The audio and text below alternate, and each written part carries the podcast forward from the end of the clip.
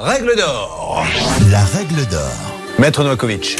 Julien, ce qui m'ennuie dans ce dossier, c'est qu'au départ, on lui fait signer un devis. Ensuite, on s'est dit, ah, on s'est trompé, c'est plus compliqué que prévu. Il faut signer un deuxième devis.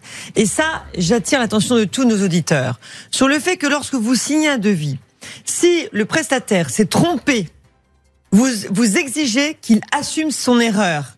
Il doit alors payer le surplus s'il y a un surplus et ce n'est pas à vous à signer un devis Voilà la question importante que je vous dis aujourd'hui. Retenez cette leçon parce que ça marche.